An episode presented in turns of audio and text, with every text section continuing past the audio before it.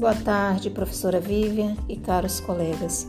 Vou dar início ao meu primeiro podcast sobre o direito das obrigações ou direito pessoal, que é um conjunto de normas jurídicas que regulamentam as obrigações legais.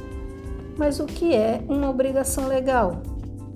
É uma relação jurídica entre pessoas naturais ou jurídicas que exige obrigatoriedade de cumprimento das partes por coerção. Essa relação envolve um sujeito ativo, que é o credor, e um sujeito passivo, que é o devedor. E as obrigações geradas são dar, fazer e não fazer, sendo de caráter positivo dar e fazer, e de caráter negativo não fazer.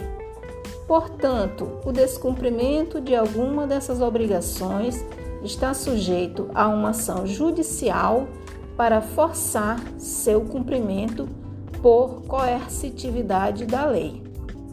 Então, se um devedor não honrar uma dívida em face do seu credor, poderá ter seus bens penhorados judicialmente para que a dívida seja honrada. Darei aqui três exemplos para facilitar o entendimento. Primeiro, Antônio vendeu uma moto a Joaquim por 10 mil reais. Aqui há uma obrigação de dar, portanto, Joaquim tem o dever de dar a Antônio 10 mil reais. Segundo exemplo, Maria contratou José para reformar o muro de sua residência por mil reais. Aqui há uma obrigação de fazer, pois José tem o dever de executar o serviço de Maria.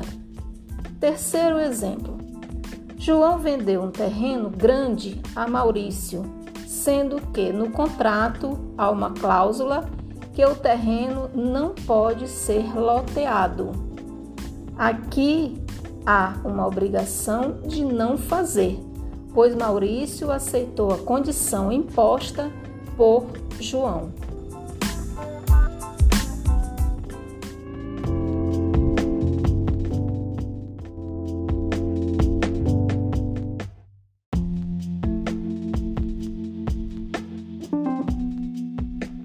No meu segundo podcast, dando continuidade ao estudo do direito das obrigações, eu trago a vênia conjugal ou outorga uxória.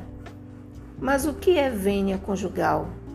É a legitimação ou autorização de um dos cônjuges para que o outro possa desempenhar determinado ato, do que trata o Código Civil de 2002, a partir do artigo 1647.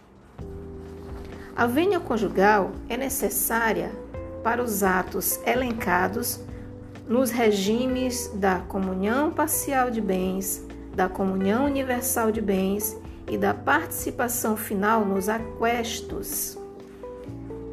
Em regra, salvo a exceção do artigo 1656 do Código Civil de 2002, que preconiza o seguinte: no ato antinupcial que adotar o regime de participação final nos aquestos, poder-se-á convencionar a livre disposição dos bens imóveis, desde que particulares.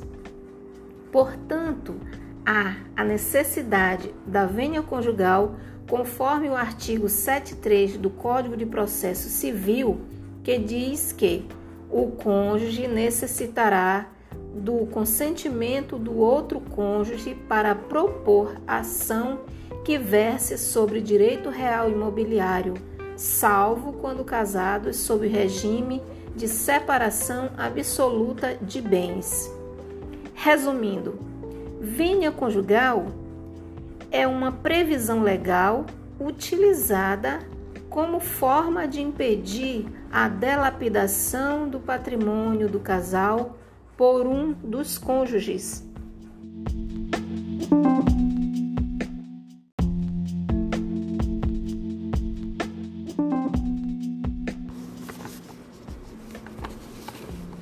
no terceiro podcast, eu vou dar continuação ao estudo do direito das obrigações, trazendo os elementos essenciais da obrigação.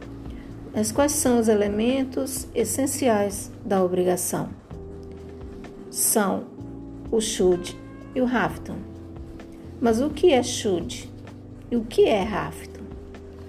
Should é a dívida, o débito, e hafton é a responsabilização, a consequência do descumprimento do should.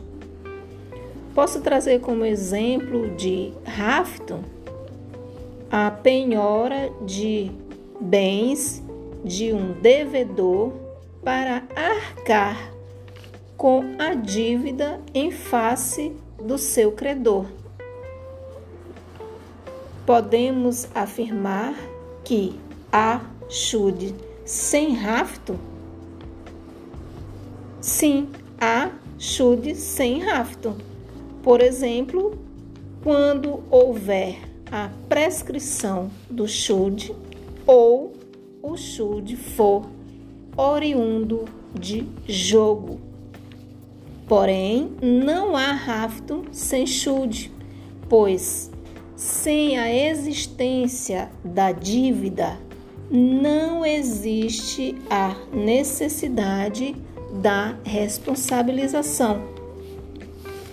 Mas é possível rafto por chude de outra pessoa? Sim, no caso, um fiador pode ser responsabilizado quando o devedor não cumprir uma dívida.